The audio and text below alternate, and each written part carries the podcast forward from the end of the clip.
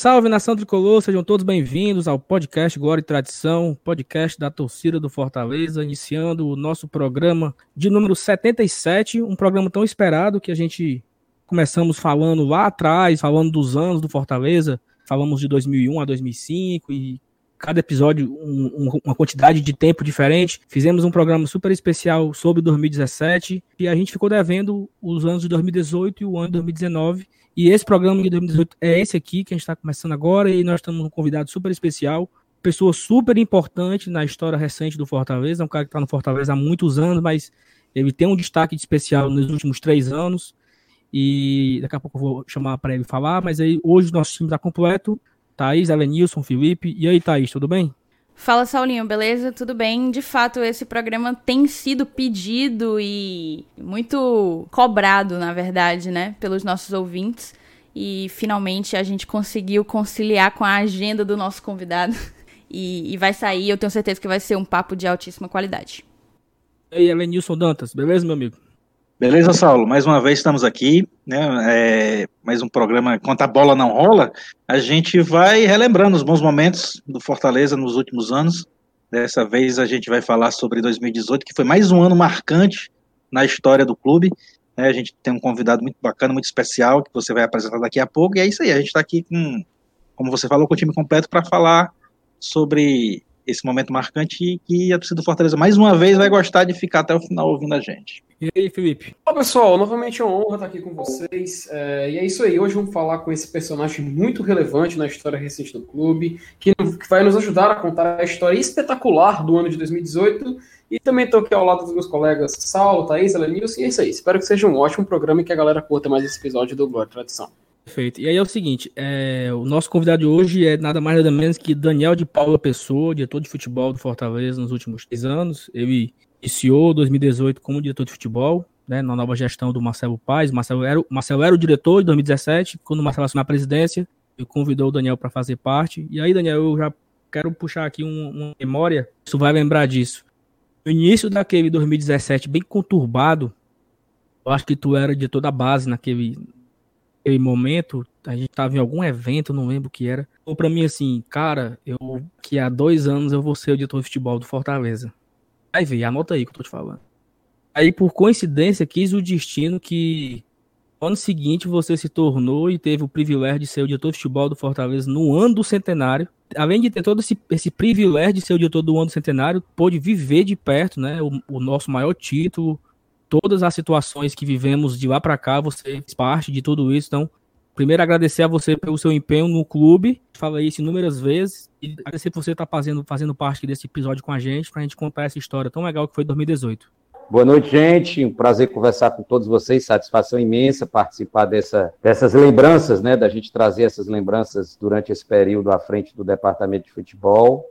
É, você lembrou bem, o, o Saulo, em 2017, no início da, da gestão do início do ano de 2017, eu estive nas categorias de base é, do Fortaleza, inclusive a gente, a gente, o último título, né, de, de campeonato cearense do sub-20 foi conquistado sob a minha gestão. E logo em seguida, com a mudança, né, com a saída do, do, do presidente Jorge Mota e a vinda do Luiz Eduardo Tirão, houve uma, houve uma repaginada nas diretorias. O Ribamar, a, a, a, o Ribamar assumiu as categorias de base é, evidentemente com um trabalho que eu continuei fazendo, continuei em, com ele, com o Ribamar, mas eu assumi mais a parte de, de representação na federação e eu terminei o ano de 2017 como representante do clube na federação. É, quando foi mais ou menos em, em novembro, dezembro, né, que, que, que houve a mudança de, de, de, de, gestão com, com a ida do presidente, do Marcelo, que à época era diretor de futebol e vice-presidente, para assumir o, o, a direção executiva, ele me fez o convite, né, e já no final, em dezembro, já com convite aceito, a gente já começou a trabalhar a montagem do time para 2018. E aí, antes da gente entrar na pauta, falar de 2018, a Thaís tem um recado para lembrar. Eu vou começar aqui já com esse, com esse recado da Thaís. A Thaís reforça que é um agradecimento que a gente tem que fazer todos os programas aos nossos apoiadores, nós chegamos essa semana, acredito que 52 apoiadores, no último programa era 51, já, já aumentou um apoiador, então um, um prazer muito grande, a Thaís até conversou comigo hoje, Temos 11 meses de projeto, seis meses que a gente inseriu esse sistema de apoio e a gente já está conseguindo ter um bom, um, um, bom, um bom retorno dos nossos apoiadores. Já estamos 52, então a gente imaginava chegar em 50 até o final do ano e na metade do ano nós já conseguimos, temos a meta, né? Um pouco mais, Thais. Não, é basicamente isso, Saulo. A gente pensava em que momento do Glória o Glória estaria suficientemente amadurecido para poder dar esse passo de financiamento coletivo. E quando a gente deu, a gente tinha algumas expectativas, né? Uma delas era alcançar essa marca de 50 padrinhos. E a gente queria que isso acontecesse em algum momento ao longo desse ano, mas chegar em junho e, e, já ter toda essa galera vestindo a camisa do Glória conosco supera determinantemente todas as nossas expectativas. E é uma sensação de, de gratidão, realmente. E, e a gente é ciente que cada pessoa dessa que apoia o Glória, óbvio, não só escuta, não só compartilha, mas decide a, apoiar, decide investir o seu dinheiro naquilo que. num projeto que ele acredita ele ou ela, é... isso faz com que a nossa responsabilidade seja, seja maior. Então, se você ainda não é apoiador do Glória e Tradição e tem interesse em ajudar a mídia independente que cobra o Fortaleza, acesse os links que estão na descrição desse programa. A gente está em duas plataformas, o Apoia-se e o PicPay.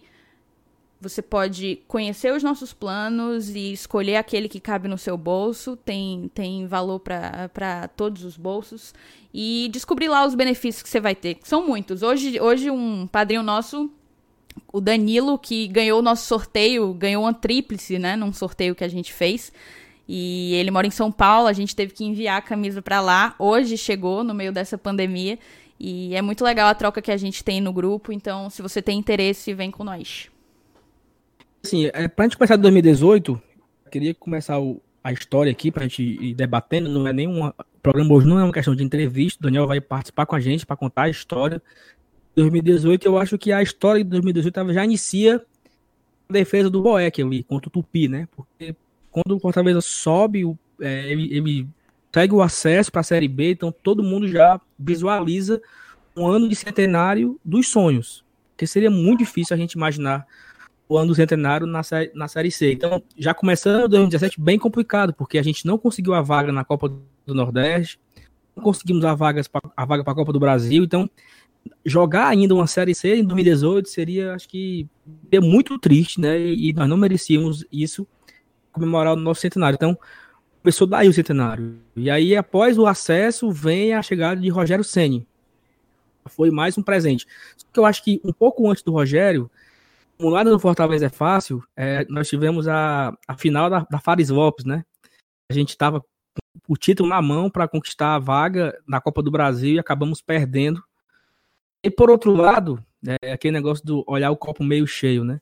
Talvez se nós tivéssemos uma Copa do Brasil no meio, talvez não, não, não tinha sido um Série B tão maravilhosa como foi, né? Não sei, daí também não tem como a gente adivinhar. Mas é mais ou menos por aí, né, Del? Essa começa, o, o ano começa ali após o acesso, né? É, a gente, a gente precisava né, esse, desse acesso.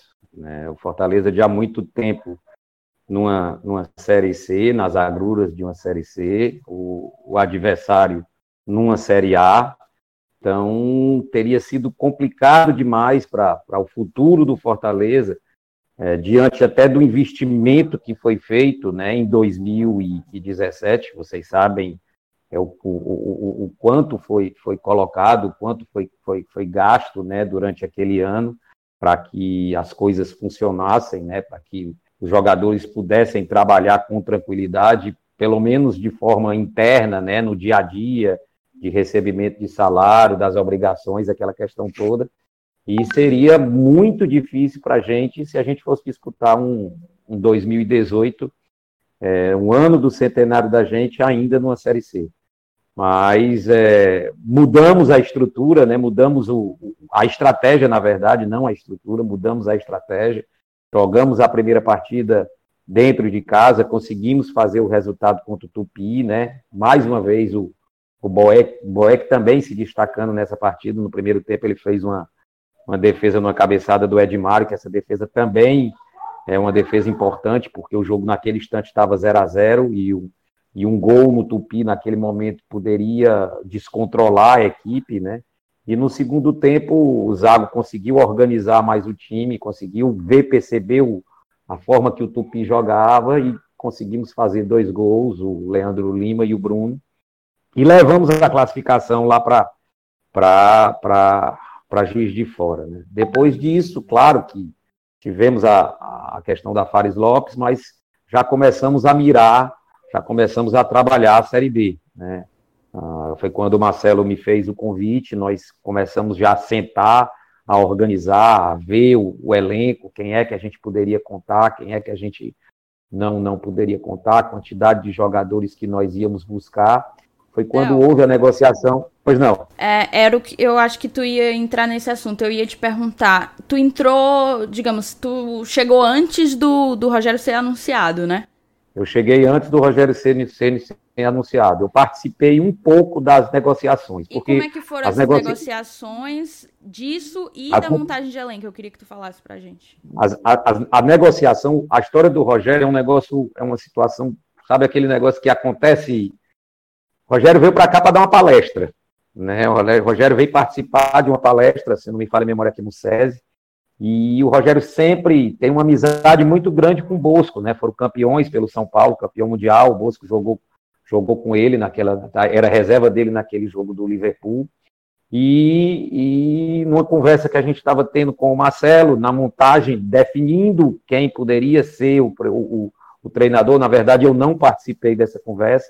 Né? O Marcelo disse que gostaria de um treinador novo, de um treinador jovem e que e que é, tivesse uma crescente, né, tivesse projeção, de um trabalho de projeção, que ele não gostaria de trabalhar com os nomes batidos, uma vez que uma vez que o, que o Zago não tinha aceito, não tinha dado certo o acerto com Fortaleza, e o Zago iria para o Juventude. O Marcelo viajou para Porto Alegre para conversar com o Falcão. Não sei se vocês sabem, mas houve uma conversa com o Falcão paralela, né, a, enquanto andava a questão do, do Rogério, o Marcelo chegou a conversar com o Falcão da possibilidade do Falcão vir a ser treinador do Fortaleza. Mas aí houve esse contato do, do, do Bosco com o Rogério, o Rogério esteve lá no PC, fez uma visita rápida, conheceu um pouco da estrutura, e aí depois começaram os contatos né, da, da diretoria com ele, acertos, questão financeira, o Marcelo viajou para São Paulo, visitou o Rogério na, na, em sua própria residência, chegaram até participar de um jantar, e as coisas foram começando até que houve, houve o, o acerto. Né? Quando houve o acerto, aí começamos a questão da montagem. Mandamos, mandamos para ele o elenco que a gente tinha, jogadores que permaneciam, que mantiveram que mantiveram o contrato conosco no ano de 2018 e começamos a trabalhar os nomes para a montagem da, da, da equipe para a Série B, Campeonato Cearense para a Série B. E como é que foi essa montagem? Tipo, a partir de que momento, a partir de que ponto, de que posição, de que prioridade vocês começaram? Não, primeiro a gente, primeiro a gente, a gente analisou o pessoal que tinha contrato, né? Quem tinha contrato em vigência conosco. Então, Boeck tinha contrato, Max tinha contrato, o Matheus, Matheus que era o, o outro goleiro tinha contrato. Matheus Inácio tinha contrato, Felipe tinha contrato, Lígia tinha contrato, o, o, o, Pablo tinha contrato, né? E a gente foi em cima desse, desse, desse número de, de atletas que já tinham contrato, a gente começou a trabalhar os que não tinham, vendo, analisando e avaliando os que não tinham contrato, em cima do que a gente ia buscar. Né? Aí, aí houve a necessidade da gente buscar volantes, houve a necessidade de a gente trazer mais zagueiros, né? houve a necessidade da gente trazer principalmente, principalmente jogadores para o setor de ataque. Eu, eu, eu lembro que nesse momento de, de montagem de elenco, alguns nomes foram bem assim, um impacto, né? Acho que eu, eu lembro que o, do, o Gustavo foi anunciado, houve uma parte da torcida que foi bem crítica aí. Ah, a maior parte. Gustavo que não faz gol, não sei o quê. Tu é que se, se você procurar a, a postagem no, no Instagram do Fortaleza, ele anunciou o Gustavo, cara, assim, é uma enxurrada de críticas, de decepção. Ah, eu esperava até uma curiosidade, galera. Eu esperava o Everton Paulista e vocês me veio com Gustavo. Assim, teve esse momento, ah. e aí também, também, te, também teve, teve o anúncio de jogadores importantes que fizeram uma a série questão, B. A questão aí, Saulo, com relação à questão do Gustavo, é, eu não me lembro muito bem do nome do Wellington Paulista, não, mas eu me lembro de um nome que está marcado aqui na, na, na, memória, aqui, principalmente na minha, porque nós trabalhamos muito para que esse nome pudesse vir ao Fortaleza, que esse nome não veio. O Jonatas Beluso. Beluso, era isso mesmo. O Jonatas ah, Beluso. O Jonatas Beluso. Então, o que é que acontece? Todo torcedor acreditava que seria o Beluso, porque, e, e, e aquela história. Por que, que naquele momento o Beluso se tornou aquele objeto de desejo de todo torcedor tricolor, né?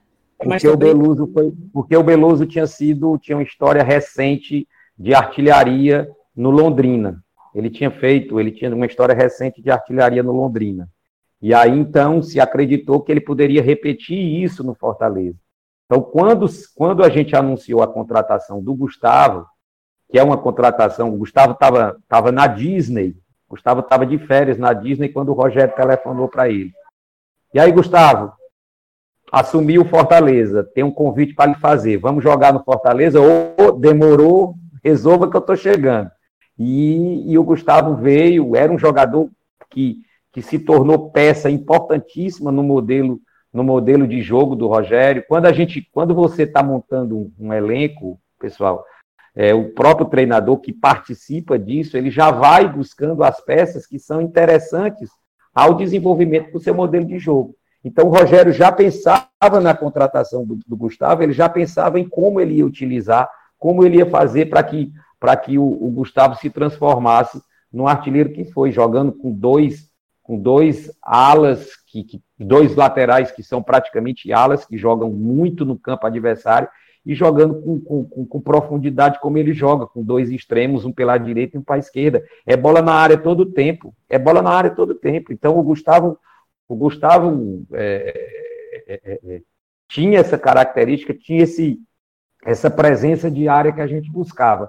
Lógico que, como outros atletas, como outros jogadores, tive, passou por um, por um mau momento no Goiás, no Bahia, talvez serviu de, serviu de experiência para ele, né? E aqui ele veio mais concentrado e ele foi o Gustavo aí que vocês que vocês é, viram, né? E se destacou bastante no campeonato, no campeonato, tanto no campeonato cearense como no brasileiro. Outro, outro jogador que também era um desejo da torcida, junto com o Beluso, e esse acabou vindo, né? Que era o Alan Mineiro. Um desejo absurdo do Alan Mineiro jogar no Fortaleza. O Fortaleza ainda trouxe uma, uma combo, né? Ele trouxe o Alan Mineiro e, e o Alípio. Feito uma série B muito boa todo mundo imaginava, aí é, já a, a, aposta do Léo Natel, que veio de São Paulo, o Rogério indicou, da base. Quando você foi montando o time ali, né, Alan Mineiro, Léo Natel, Alípio, Gustavo, é, com, os que, com os que ficaram, e aí chegou o, o Jussani Pazag e tal. Então você foi montando o time e foi agradando. E também teve a questão do argentino lá, né, o German, o, o German Pacheco, e também que acabou que não jogou nada. Aí nós começamos a, aquele, aquele ano 2018, e até está falando aqui em off.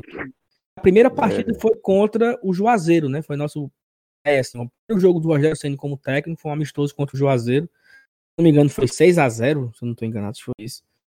Foi um negócio assim, que foi uma, uma goleada, e depois tivemos aquele amistoso contra o Gama, foi metido pelo Sport TV. Então, a, você imagina o torcedor do Fortaleza, a, o tamanho da autoestima que ele teve. Oito é anos na Série C, oito anos na Série C, sofrimento da porra. Aí o ano termina, você traz o Rogério Senna, você anuncia o Rogério Senna, vira o ano para 2018. Quando começa o ano, você tem um amistoso, o seu time, aquele time que tava na Série C, no Sport TV ao vivo, porra, meu irmão, é uma moral da porra, né? É, a assim. gente, a gente naquele ano, se você ver, a gente trouxe o Jussani, né?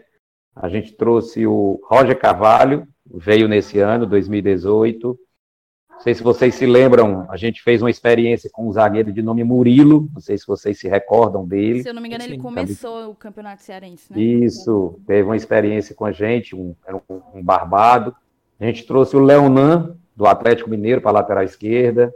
grande Derlei, que eu fui criticado demais pela contratação do Derlei, não me arrependo nem um pouco de ter sido a minha primeira contratação, gente. É um cara, um cara sensacional. Ah, meu irmão, se a gente tivesse 30 Derleis trabalhando dia a dia lá no Fortaleza, um cara do dia a dia, um cara do vestiário, um cara de um apoio.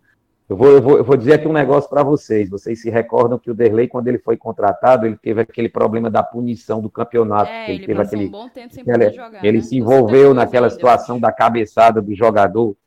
E eu acompanhei o Derlei. É, eu digo acompanhei porque, para quem não sabe, vocês sabem, mas tem gente que não sabe, eu vou para o CT, eu acompanho todos os treinamentos, eu estou no CT todo dia. Todo dia eu estou no CT e eu acompanho dentro do campo os treinamentos. Então eu tenho uma, eu tenho uma relação muito boa com os jogadores e com o dia a dia. E o Derlei chegava lá para treinar, gente, como se o jogo, como se ele fosse jogar no dia seguinte. A determinação, a vontade era de que no dia seguinte ele fosse jogar. E ele sabendo que o dia seguinte não aconteceria, porque ele estava com uma pena muito grande, né? Tinha, tinha, tinha, a pena dele tinha, tinha se agravado, tinha, se não me falha a memória, para 120 dias, e a gente tinha tentado, um, tinha entrado com recurso para reduzir a pena dele para metade. E quando nós conseguimos isso no tribunal e ele pagou as cestas básicas, a força que o Derlei teve, que a força que o Derlei nos trouxe, né, o sentimento de gratidão, né, dele para com Fortaleza, é, até hoje eu, eu, eu, eu, vejo no Derlei um espírito de um guerreiro. Então, o Derlei foi minha primeira contratação, depois a gente trouxe o Igor Henrique, iniciamos o, a, a, o Campeonato Brasileiro da Série, da série B com o Jean Patrick, no decorrer do, do, do, do da Série B, o Jean Patrick. se tornou titular e foi uma das peças do Isso. nosso meio. Aí veio, veio o Bonilha, né? Veio o Bonilha, tínhamos o Alípio, tínhamos o João Henrique, né, que, era um, que veio do Criciúma, uh, o Alípio, o Alamineiro, que depois não, não permaneceu. Com a saída do Alamineiro, veio o Dodô, do Atlético Mineiro. No decorrer da Série B, o Marlon chegou né, para o Fortaleza. No decorrer da, da Série B, nós perdemos, nós perdemos o Oswaldo, né, mas vieram outros jogadores. O próprio Massinho veio, no, veio durante, durante a Série B, o Wilson, o Anderson Uchoa, o Jefferson, o Douglas Coutinho e o, e, e o, o nosso querido que fez o gol lá em, lá em Santa Catarina, né, em Florianópolis, o Rodolfo. Né? Então, eu acho que não sei se eu esqueci algum aí, mas, mas o elenco do Fortaleza era mais ou menos por aí. Ah. Daniel, por favor, só uma perguntinha a respeito do Oswaldo, porque ele assinou com o Fortaleza em fevereiro de 2018, né? Eu isso, queria saber como isso. é que funcionou esse processo de contratação dele naquela época que ele tinha um contrato com o Burian, né, da Tailândia. Você pode explicar, por favor? O Oswaldo ele tem uma relação muito boa com o Marcelo, né? O Oswaldo é muito amigo do Marcelo, né? E quando ele quando ele acertou ó, com o Buriran, o Oswaldo estava se desvinculando do Fluminense, se a, se a, se a memória não me, me trai. Ele estava se desvinculando do Fluminense. E ele é somente esporte. poderia. Não, mas ele era do Fluminense. Não, mas ah, ele sim, era do perfeito. Fluminense. Ele era do Fluminense, ele estava emprestado ao esporte, mas ele era do Fluminense. E quando ele se desvinculou do Fluminense é, para o Burirã, ele, por conta da questão da janela, ele só poderia se apresentar ao Burirã é, em junho. Então, uma das, uma das exigências, entre aspas, né, porque eu não vi o contrato, mas o que ele falava para a gente era isso aqui, uma das exigências para ele ir para a Tailândia, para o Burirã, é que ele pudesse que ele pudesse estar tá jogando, que ele não passasse os seis meses né, sem sem estar tá disputando nenhuma partida oficial, fazendo só treinamento físico. E aí então, e aí então é, houve né, esse contato, houve esse oferecimento né, do Oswaldo para essa oferta do Oswaldo para jogar no Fortaleza, até mesmo por conta da relação. Tinha também uma relação, tem também uma relação de muita, de muita amizade, né, de respeito entre o Oswaldo e o Rogério, porque jogaram juntos no São Paulo. E acabou que acabou que deu certo, né? E também eu vou dizer uma coisa para você, isso serviu, viu, Felipe? isso serviu muito para que a gente fizesse contrato mais longo com o Oswaldo depois, para que quando ele voltasse da Tailândia, ah. ele buscasse o Fortaleza como primeira opção, entendeu? Então isso serviu muito, lógico, o Fortaleza abriu as portas para ele, deu a condição dele passar 90 dias aqui com a gente, e foi importante, né, no começo daquela Série B, aquele, aquelas seis, sete primeiras partidas onde a gente, onde a gente é, é, praticamente não perdeu, né? Nós não tivemos nenhum, nenhuma derrota nas, nas, nos sete, sete primeiros jogos, seis primeiros jogos da Série B, e ali ele, ele participou ativamente do, do elenco. Perfeito. Daniel, cara, é assim, a gente, a gente sabe que hoje o Rogério, ele tá num, num patamar de é, treinador, né? Mas quando ele chegou aqui num, em 2018, ele, era, ele ainda era mais o Rogério ex-goleiro. É, e, cara, assim, qual foi o nível é, de responsabilidade, não vou dizer de responsabilidade, mas dizer assim, é, de interferência na montagem do elenco com relação a, cara, tem jogador aqui que só veio por causa do Rogério. Ou, ou, ou então se teve jogador é, que, o, que o Rogério indica é, e passa pelo crivo da diretoria, ou a maioria é, é, a diretoria que indicava e tinha que passar pelo crivo do Rogério. Assim, mas basicamente, é, na formação do elenco para 2018, Campeonato Cearense, Série B, que só foram dois campeonatos, teve jogador que só veio porque era o Rogério treinador? Deixa eu te dizer, é, é a gente é, seria até bom eu explicar como é que funciona, né? Era até bom, né, Helenilson? Eu explicar mais ou menos como é que funciona o, o, o, departamento, né? Entendeu? Porque às vezes o pessoal não sabe, ah, tem um jogador de fulano, tem um jogador de... Não existe essa questão de ter o um jogador de fulano, jogador de ciclano. É, mas, mas, veja bem, eu estou dizendo, hoje Rogério não, tem não, moral, não. mas em 2018 ele tinha outra, né?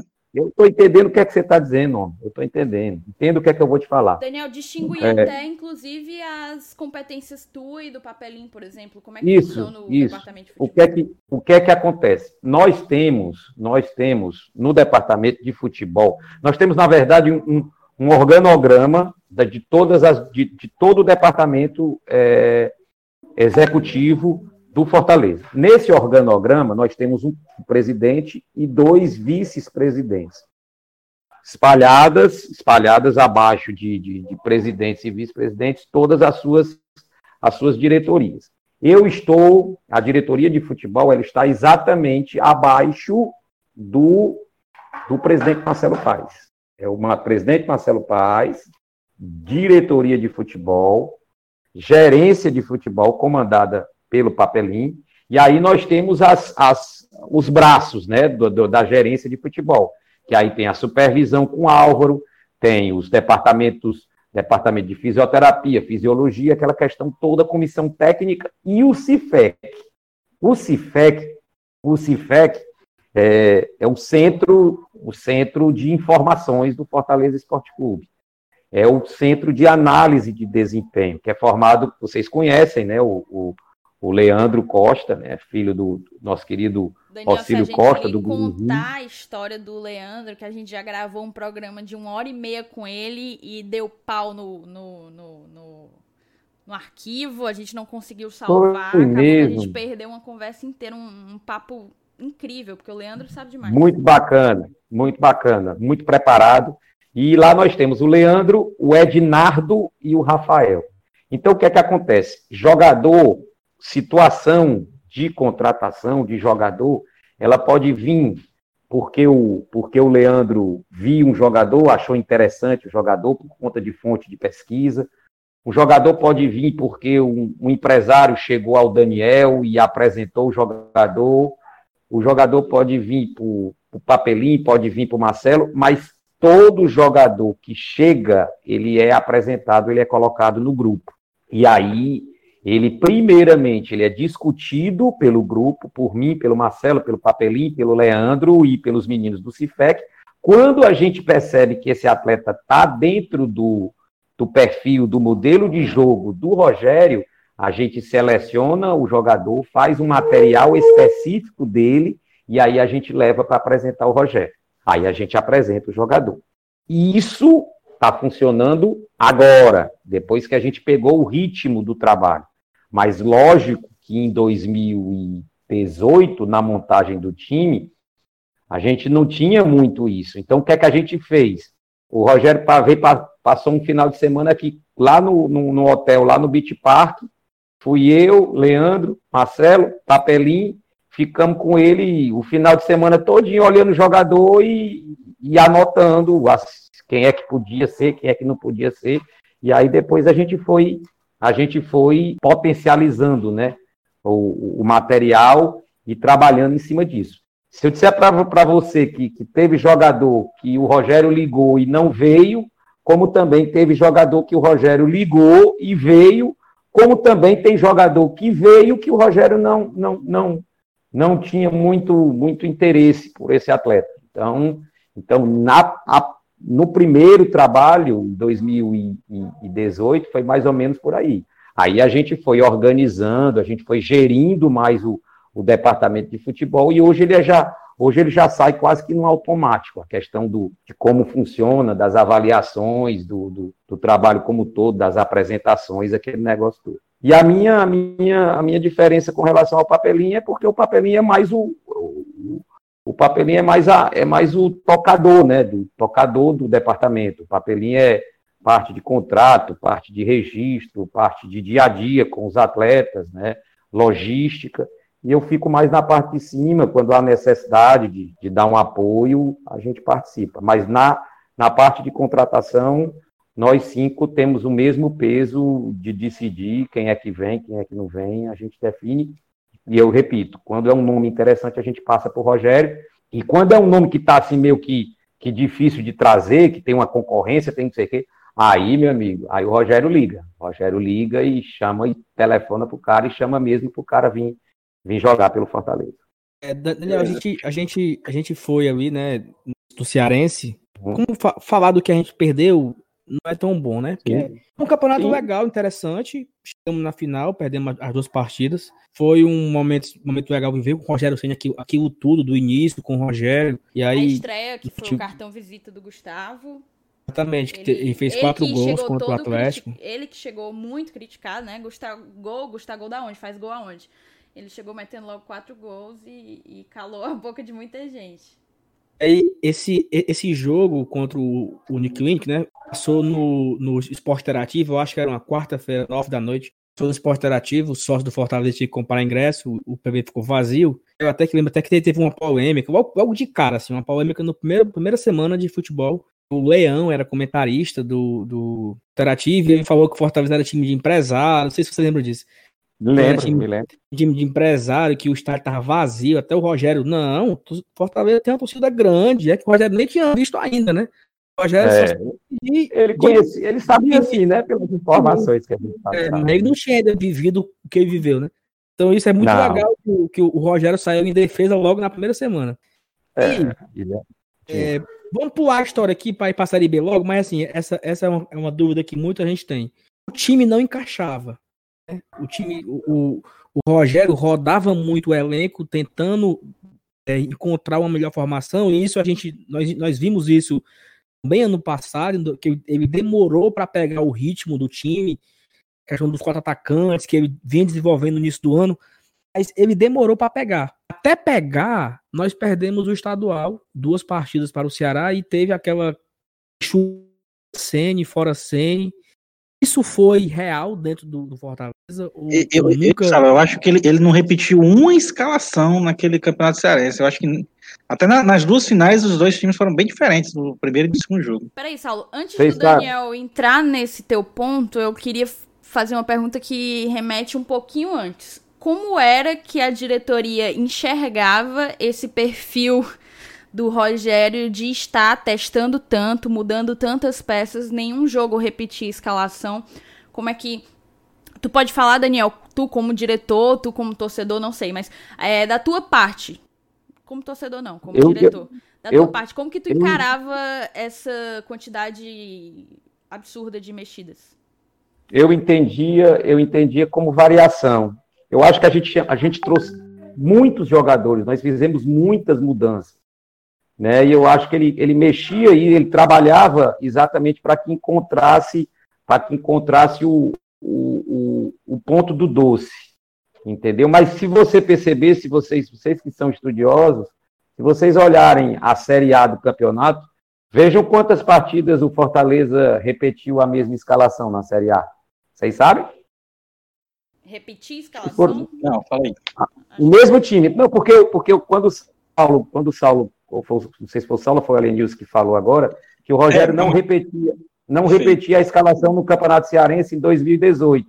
O que eu quero dizer para vocês é que esse ano, esse ano, em, 2000, em 2020, em 2019, no campeonato da Série A do ano passado, quer dizer, o Rogério também não repetiu a escalação.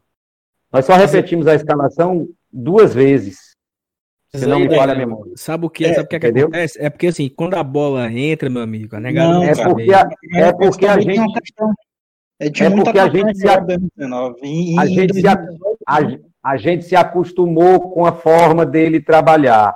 Bem, entendeu? Bem. Todo todo trabalho inicial, todo todo trabalho que é recém-implantado, evidentemente que ele vai trazer dúvidas, ele vai suscitar interrogações, entendeu? Então, quando o trabalho ele é continuado e que você está acostumado com aquele tipo de trabalho, você nem nota, tanto é que vocês nem notam que ele não, que ele não, não, não, não que o time não, durante o Campeonato Brasileiro mudava, mudava tanto, e mudava, sempre mudou, entendeu? Sempre mudava duas peças, todo jogo ele fazia mudança.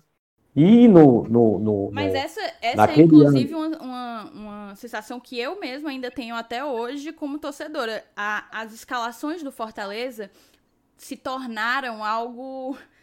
Algo que Presa. desperta ansiedade, exato. Todo torcedor fica naquela ansiedade de esperar uma hora antes do jogo a lista com quem, que, quem são os 11 que vão começar o jogo. É, a gente sempre pode isso ser surpreendido.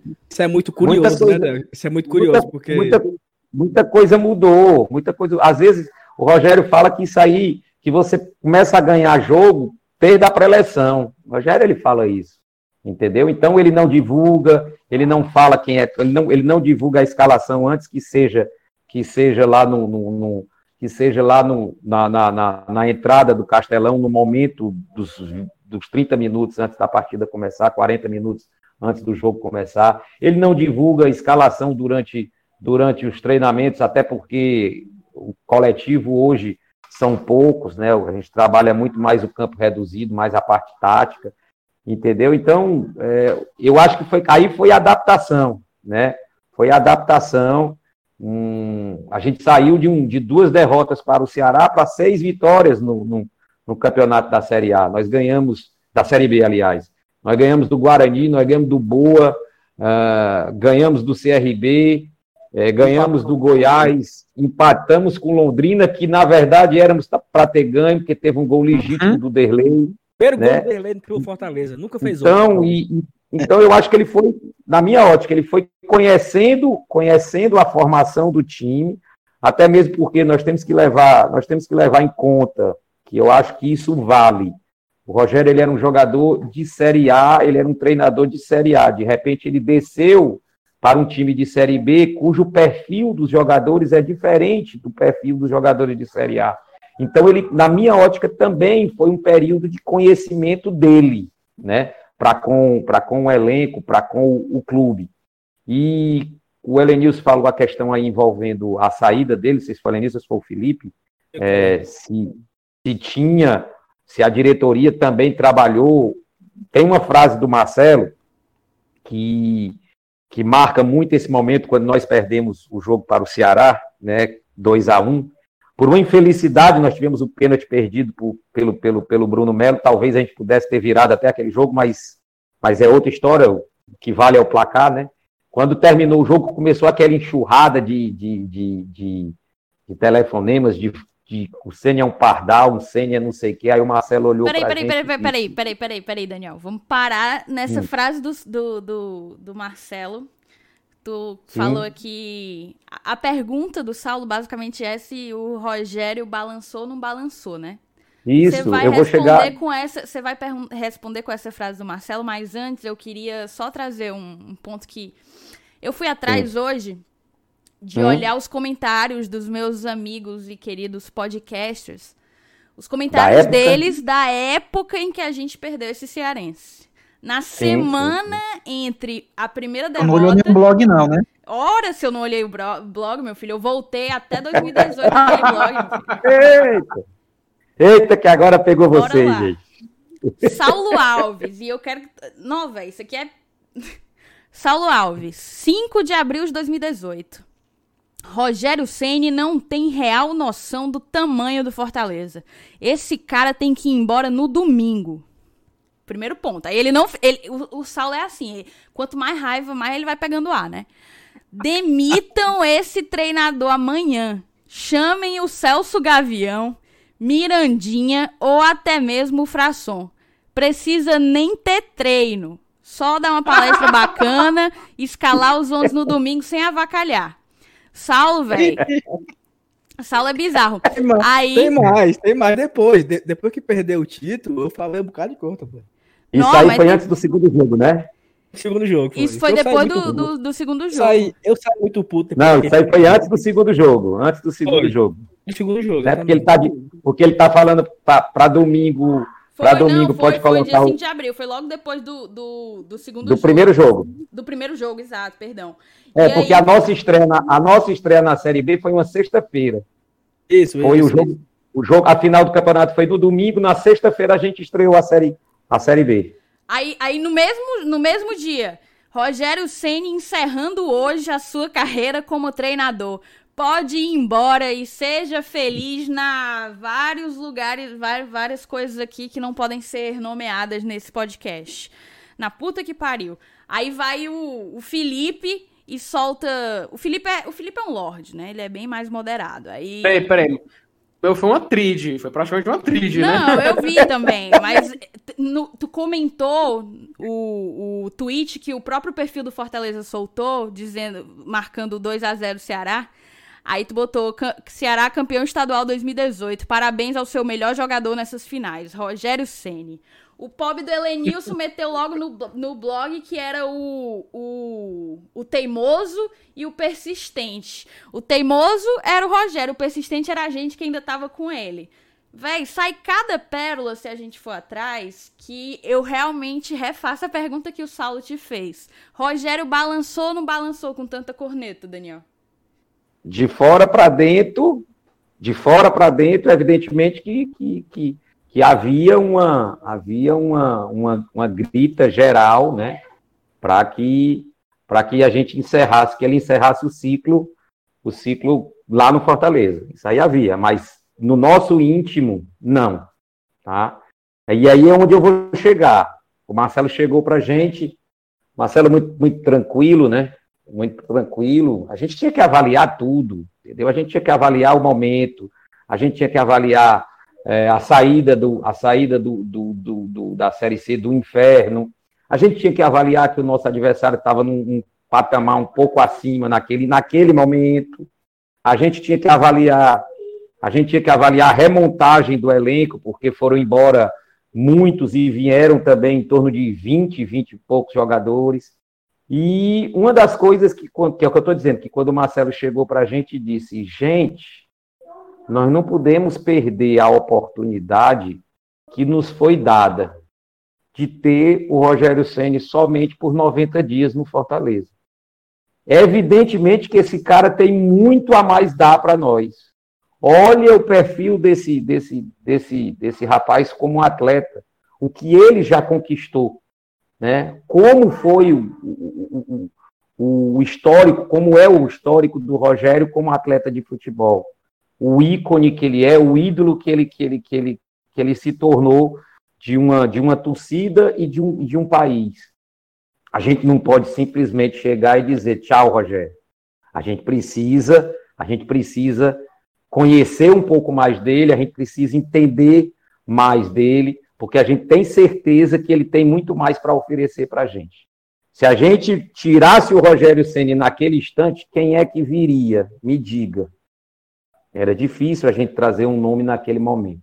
Se a gente entrasse na onda do, do, do, do, do de fora para dentro, de, alguns, de alguns, algumas pessoas próximas a gente, é, é, o próprio pessoal da, da, da, da, do Conselho Deliberativo, alguns conselheiros, a gente poderia ter dado, ter dado um tiro no pé. Né? Mas é muito fácil você falar isso hoje, né? Ah, mas na época é uma decisão, uma decisão que, que, que, que foi tomada com certeza, né? Uma decisão teve, foi... teve couro, teve couro de burro na arquibancada. Teve, teve, teve. Lembra, ele foi questionado como, como na, teve, na... como teve couro, como teve couro também com relação ao, ao, ao Romarinho, como teve couro também com relação ao Marlon, como ainda hoje tem couro com relação ao Marlon, né? E ele foi questionado e... na coletiva. Foi ali que surgiu aquele o grande meme inteligente, inteligente, né? Foi numa entrevista. Pois é. Ele, foi grita, é, ele recebeu vários gritos de, de burro e ele falou que é, isso era do futebol. Enquanto ele estivesse perdendo, ele ia ouvir, ele ia ouvir burro, burro, burro, enquanto ele começasse a ganhar, ele ia ouvir inteligente, inteligente, inteligente. Inteligente, exato. E o Marcelo falava isso. Como é que a gente. Nós vamos trazer o Rogério para passar 90 dias aqui em Fortaleza só. Nós não vamos, nós não vamos é, colher mais conhecimento desse, desse profissional. Será que nós não vamos dar o direito dele mostrar quem ele é? Ah, mas ele, ele, ele no São Paulo ele não deu certo. Depois se descobriu por que, que ele não deu certo no São Paulo, por que, que ele não permaneceu, não ficou mais tempo no São Paulo, né? Depois se viu por quê, né? A forma como ele foi tratado como treinador de São Paulo, né? Então, então naquele momento, naquele momento, é, eu acho que o próprio Rogério criou uma, criou uma, uma, uma, uma um sentimento de, porra, aqui é, aqui vai ser minha casa realmente, entendeu? Porque ele se sentiu se sentiu abraçado, se sentiu protegido pela, por nós, né, pelos diretores. E sexta-feira foi aquele sufoco, um gol no último minuto, com um gol de falta do centroavante, Daniel, do Gustavo. Daniel, Rapaz, aí, quando, aí quando, meu irmão. Quando, assim, tem uma, tem uma, uma, uma frase assim, estadual, aí, claro, o estadual não pode ser igual ao estadual de 2015, porque aí não, nada se compara, mas o estadual ele dura três dias de raiva ou de euforia. Porque na quarta-feira o campeão Ceará cearense ele não tem muito o que comemorar mas, mais, né? Mas, mas o estadual o estadual derruba treinador. Não, derruba. O estadual, o estadual tira, tira diretor, entendeu? O torcedor não quer perder o estadual, Saulo. Por mais que a gente por, por mais que a gente que a gente que a gente fale outra coisa, a gente estava voltando para uma Série B, entendeu? Mas, torcedor mas, ele tava... não, mas ele não quer perder, Daniel, e eu concordo que eu não quero perder. E eu fiquei, tá, a Thaís leu meu comentário, eu, eu tava muito puto, que sexta-feira eu tava Natural. no estádio. Natural, eu sei que você, eu sei que você estava no estádio. Por quê? Então... Porque, porque, porque passou a régua, passou a borracha, aliás, zerou, entramos em outra competição, entramos em outra competição, mas eu tenho certeza que o espírito, que o espírito foi. Eu vou para esse jogo do Guarani. Agora, se esse caba começa, se esse caba perder de novo aí, eu não sei como é que vai ficar a situação dele, não. Não era assim? Era. A diretoria deu crédito, a diretoria deu crédito de confiança para o treinador. Os torcedores foram para lá o quê? Acreditando numa vitória. Mas se o Fortaleza não ganhasse aquele jogo do Guarani, pode ter certeza que aqui ia ter protesto, que ia ter aquela coisa toda, ia começar tudo de novo. Entendeu? Assim, eu, lembro que, eu lembro que essa, que essa semana aí, pós-final, né? O cara vai trabalhar no outro dia, na segunda-feira, dor de cabeça. Meu amigo, você, você, você, acorda, você acorda com o espinhaço todo dolorido. É, é ruim, é ruim, é ruim, é ruim. Ruim. É aí, ruim. Aí, tu meteu, na... Sal, tu meteu no Twitter, depois que a gente perdeu as duas, tu botou, só tem uma forma da torcida perdoar o Senna e voltar a respeitar o trabalho. Vitórias, não tem entrevista, vídeo, nada disso. Fortaleza jogando Pronto. bem, ganhando os primeiros jogos da Série B, tudo muda. Aí o Caba veio e meteu logo uma, uma, uma invencibilidade de nove jogos. Então, Pronto, aí, aí, aí, aí 2x1 um no Guarani. Aí depois do Guarani, 2x0 no Boa Esporte. Aí depois vem pra cá. Aí depois fizemos aquela parte 3x1 no CRB. O resto é 3x1. 3x1 no CRB. Partidaça do Jean Patrick. Foi o último jogo foi o último jogo do Oswaldo, né? Foi o último foi. jogo do Oswaldo. Né? Aí empatamos com Londrina, e depois fizemos um jogo maravilhoso com o Goiás, foi 3 a 0 no Goiás. 3 a 0, acho que esse, esse, aí acho que foi a despedida do Oswaldo, esse 3 a 0 com o Goiás. Sim, Daniel. Daí, Diga eu queria lá. só falar um negócio antes. A gente, de fato, teve essa invencibilidade no início, uma invencibilidade de nove jogos. Na reta final do campeonato, a gente ainda teve uma outra invencibilidade, que a gente vai poder falar depois. Mas o que eu ia te perguntar era nesse momento, assim, terminado o campeonato cearense, fomos eliminados, tipo, perdemos para o nosso maior rival, vamos começar uma Série B depois de oito anos.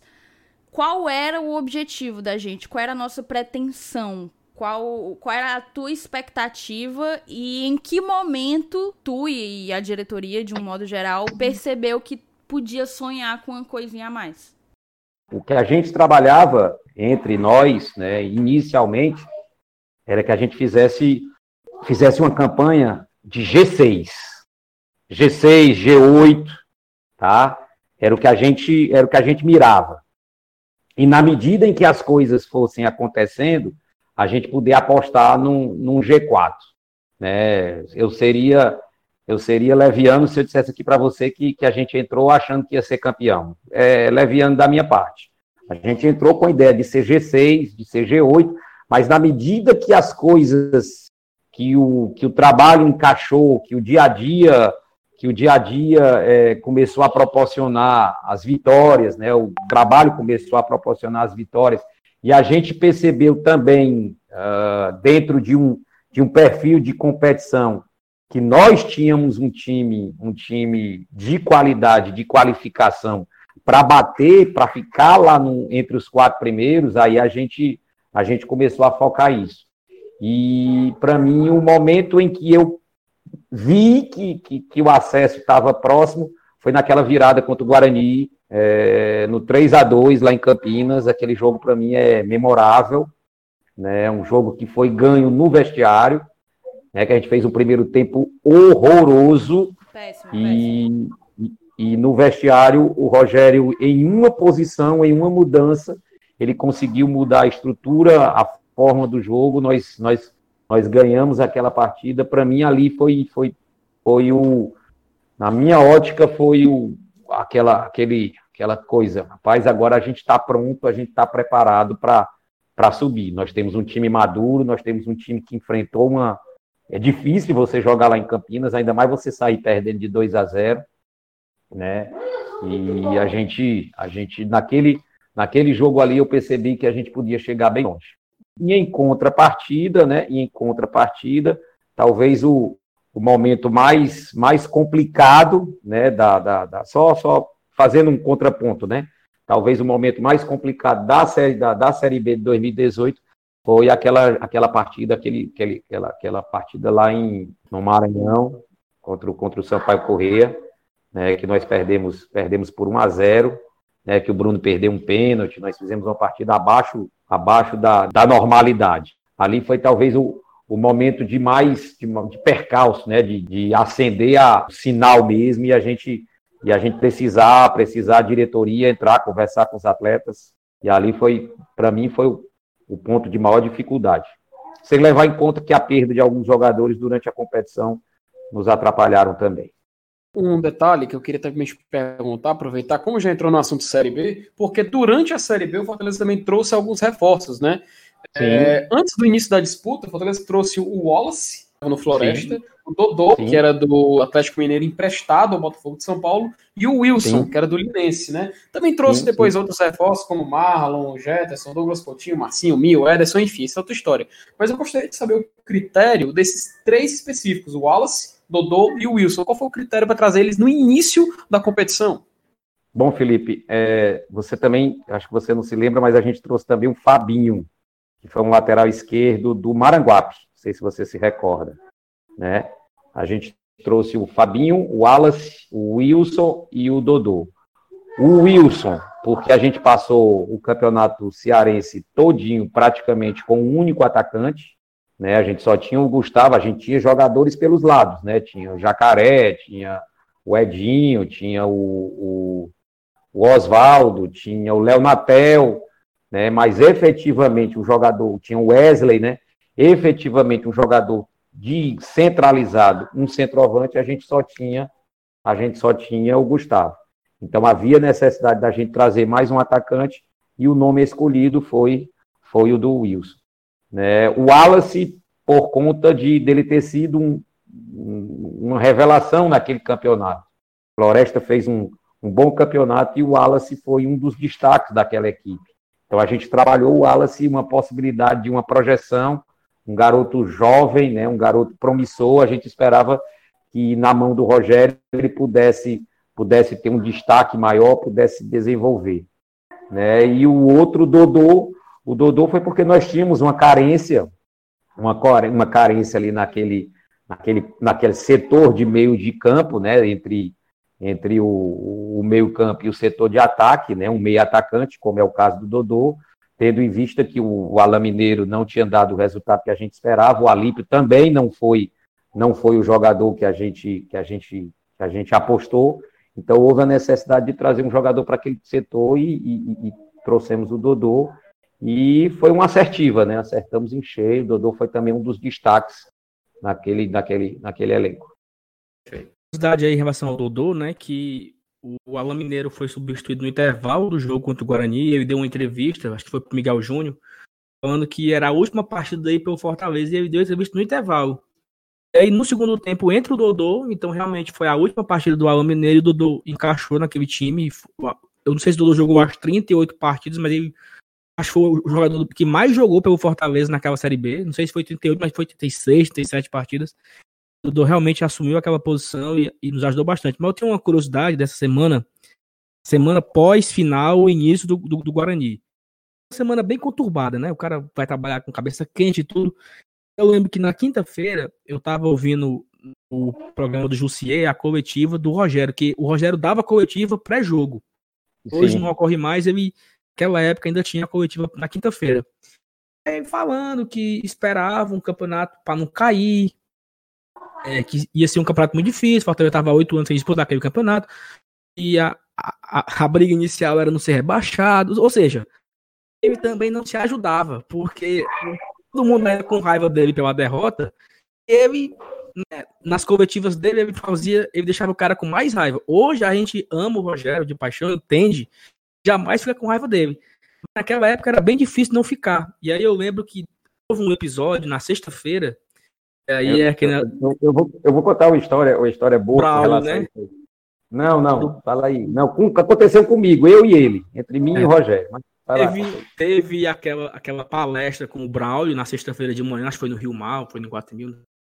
O Braulio falou o negócio do vai morrer na série C é o caralho, não sei o que. Aquilo viralizou uhum. durante o dia. Então, assim, e criou ali, após a derrota do título, o negócio da tal agenda positiva, né? Então Isso. teve aquela resenha com, com o Braulio. Quando chegou a noite, nós vencemos o jogo da forma espetacular que foi, porque eu acredito, como você falou do jogo do, da volta contra o Guarani, o, 3, o 3 a 2 coloco também esse 2 a 1 Esses dois jogos foram fundamentais. Porque o primeiro foi fundamental para cravar o Rogério como técnico, para a torcida, se, torcida se acalmar e uma vitória daquela. Falta, o Rogério, o, o Gustavo nunca bateu outra falta, e nunca tinha batido antes a primeira vez e única que ele bateu uma falta e botou gol. Uma vitória espetacular. Na terça-feira nós pegamos o Boa, vencemos também, fizemos seis pontos. Então, assim, embalou. Então, é, é, é, foi, foi, muito, foi muito importante é, esse desenvolvimento do, do, time. Acho que o Rogério encaixou a equipe. O Jean Patrick entrou muito bem no meu campo, junto com o Derlei. Depois saiu, depois entrou o Felipe. Também era super criticado o Felipe, que o Felipe já tinha, ainda tinha aqueles resquícios que o Felipe 2017, que queria sair, não sei o quê. Então, assim, foi muito legal ver o, a mudança da, da torcida entre o ódio e, a, e o, o, amor ao Rogério. Até o, o, o Evanilson brincou que ele postou no blog dele.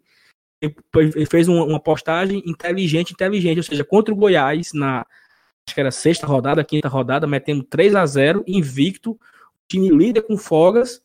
O Rogério se tornou inteligente, né? Então é, o torcedor é muito, muito doido. E, e, atro, e, atropelamos o Goiás, né? Que era o time, era o time tido como, como o melhor time da, da, da Série B. Eu me lembro que quando, quando a gente olhava, né? Quando a gente olhou o, o início do campeonato, a gente, a gente via o, o, o Goiás, a gente via a Ponte Preta, né? A gente via o Curitiba, né? Como, os, como esses três times, os três times principais, né? Com, com para a Série B com, com, com, com a, a, a, condição de, de subir, né? E a gente conseguiu nessa partida contra o Goiás, a gente conseguiu fazer uma partida, um, um jogo espetacular. Mas você estava falando dessa questão aí do, do Rogério, quando ele fala com a entrevista. Eu me lembro da entrevista que eu dei, Saulo, e pessoal aí, é, que faltavam umas seis rodadas para o término da primeira fase. E o Fortaleza, se não me falha a memória, tinha 32 pontos. Me falha a memória, não sei se, não, não sei se a pontuação era essa, 31, 32 pontos, mas que faltavam seis jogos, e dos seis jogos, faltavam três em casa, né? E, e perguntaram para mim, perguntaram para mim é, o que é que eu achava, qual era, qual era a pontuação que eu imaginava que o, que o Fortaleza pudesse pudesse ficar, né? Qual era o, o número de pontos que, que, o Fortaleza poderia atingir. E eu cheguei, cheguei, olhei, parei assim, disse, rapaz, tá faltando fulano, Cicano, Beltano fora de casa, e esses três dentro de casa. Ah, eu acho que se a gente, se a gente fizer 40 pontos, tá bom. Homem, quando eu cheguei lá do PC, ele tinha ouvido, ele tinha ouvido a entrevista. Aí ele chegou e disse: Muito bem, o diretor jogou uma responsabilidade para cima de mim. Daniel, quantos times terminaram a primeira fase da, da, do Campeonato Brasileiro da Série B com 40 pontos? Eu digo, Paulo, não sei não. aí ele disse, aí ele disse, jogou, jogou uma pressãozinha para cima de mim. Eu digo, não, mas eu acho que a gente tem condição de terminar com mais de 40.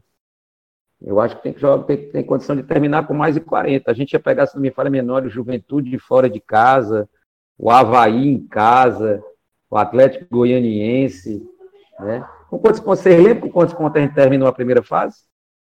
Não, a gente terminou 71. o campeonato, terminou com 71 pontos. No final do primeiro turno, a gente estava com 37 pontos. É, faltou terminou só três. Terminou com 37, né? Foi. Foi, foi 37. Isso, é porque eu não me lembro, eu não me lembro exatamente, eu não me lembro exatamente qual foi a qual foi a qual foi a rodada que eles me perguntaram, mas eles me perguntaram isso e eu disse: "Não, eu acho que a gente tem condição de chegar a 40 pontos".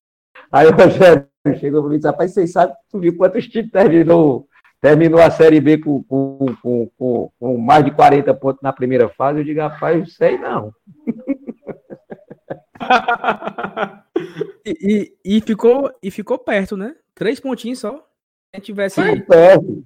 Ficou perto. A gente teve, a gente, a gente ganhou do Juventude de 3 a 0 a gente ganhou do Havaí de 2 a 0 Eu acho que a gente perdeu. A gente perdeu, nós não fizemos 40 pontos porque a gente perdeu para o Atlético Goianiense, não foi aqui? Não, o Havaí foi, o Havaí foi empate, não, o Havaí. Gol que o, o tava ganhando de 1 a 0 e foi 2 a 2 no Havaí, foi 2 a 2 né? Fortaleza atingiu, Fortaleza atingiu 40 pontos na exata vitória contra o Guarani em Campinas. Foi lá que ele atingiu 40 pontos na vigésima rodada, rodada. Exatamente, exatamente. E assim, e assim nesse, nesse primeiro turno teve um momento bem difícil eu acredito que foi contra o Oeste, maldito Oeste. E nós, esse jogo, o Edinho não jogou, porque o Edinho já tinha sido negociado com o Atlético Mineiro e ele não foi a campo. Nós começamos o jogo com o Marcinho, eu acho, e, e, e Gustavo e tal. Gustavo se quebra no lance escanteio, um lance bobo, Gustavo quebrou o braço. Assim que começou o primeiro tempo também, o Marcinho levou uma queda de bunda e se quebrou. Então foram no, no mesmo dia Gustavo e Massinho quebrado e Edinho nego negociado. Nós perdemos pro Oeste, né?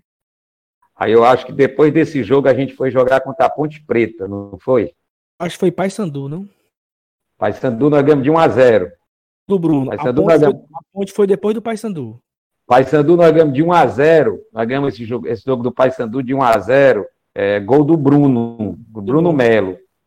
Nós terminamos o jogo do Paysandu, se a memória também não me falha, nós terminamos um jogo contra o Paysandu com Wesley e com o com Wesley e com o Minho no ataque. Wesley e Minho no ataque, nesse jogo contra, contra o Paysandu. Né? Nós ganhamos de 1 a 0 esse jogo. E contra a Ponte Preta, é, três, três garotos, né, três meninos foram utilizados naquele jogo contra a Ponte Preta, que nós perdemos por 2 a 0 que o Roger teve a infelicidade de fazer aquele, aquele gol contra, né? E, e a gente teve a participação, entraram naquele jogo o Romarinho, que era vindo da base, o Wallace, que, que nós falamos sobre ele aqui, e o Wesley também. Nós terminamos essa partida com esses três garotos em campo, nesse jogo contra a Ponte Preta. E o, o, o, Gustavo só foi, só foi voltar, né? Porque assim, aí, aí também teve uma coisa legal nesse final de turno. A foi gente jogo... perdeu o Gustavo, né? Foi o. É, também.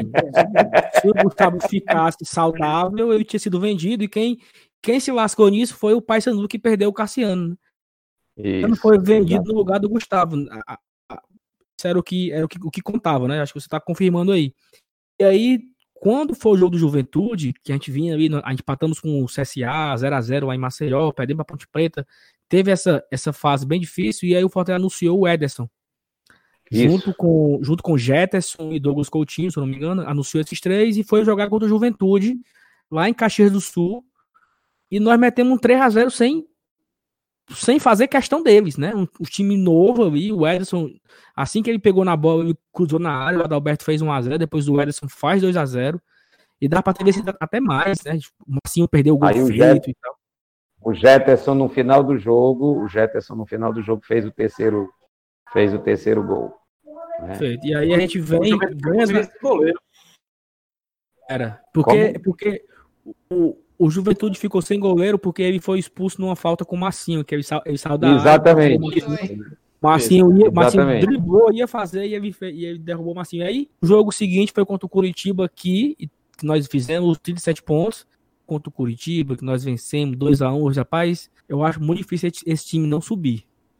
Oh, porque... a gente teve, a gente teve ó, a nossa, os 12 primeiros jogos do Fortaleza. Fortaleza 2, Guarani 1. Segunda rodada, Boa Esporte 0, Fortaleza 2. Terceira rodada, Fortaleza 3, CRB 1. Quarta rodada, Fortaleza 1, Londrina 1. Depois 3 a 0 no Goiás. Depois 3 a 1 no Figueirense. Depois 2 a 0 no Criciúma.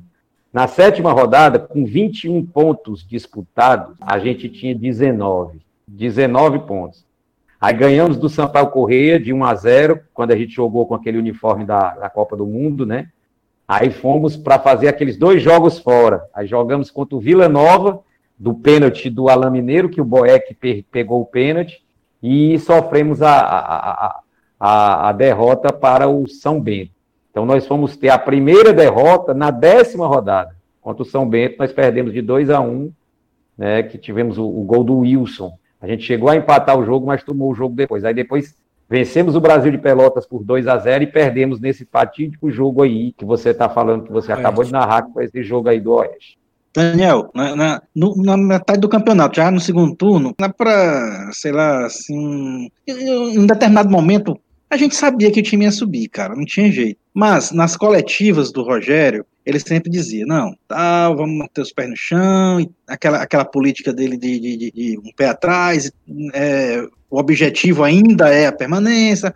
Mas vem cá, isso que ele dizia na coletiva, ele também passava para vocês? Ou era só aquele negócio de dizer, não, vamos fazer a médiazinha com a imprensa, com a torcida, mas a gente sabe que aqui dentro o negócio está pegando e que a gente tá, tem tudo para subir. Ele dizia isso para vocês ou não? Ah, a gente, a gente chegou a um determinado momento, Helenilson, que a gente sabia, como você está dizendo, que a gente sabia que o time tinha condições de subir. Como eu, como eu falei para você, quando a gente ganhou aquele jogo do Guarani, que a gente começou também a ver os, os adversários, né? Aquela, aquela, aquela questão toda dos adversários, a gente começou a acreditar no acesso. É, e o Rogério fazia o trabalho dele porque ele não pode chegar na, na, na imprensa e dizer, ah, nós já subimos, entendeu? Porque tem a questão da soberba, tem a questão disso tudo.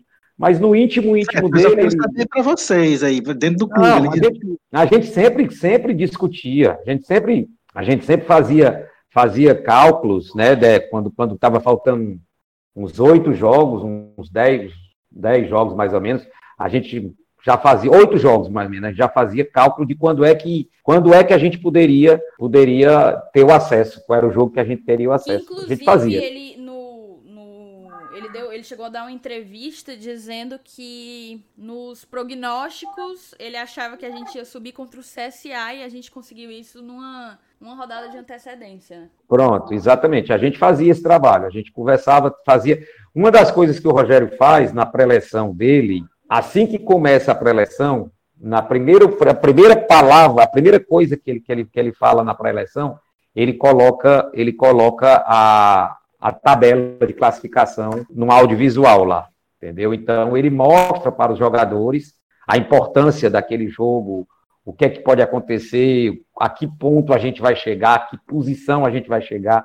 Então, jogo a jogo, tabela, tá, jogo a jogo, rodada a rodada, o Rogério apresenta a tabela para os jogadores e os jogadores, todos eles estão sempre, sempre, sempre focados em cima de uma determinada situação que é, que é passada para eles na, na, na pré-eleição.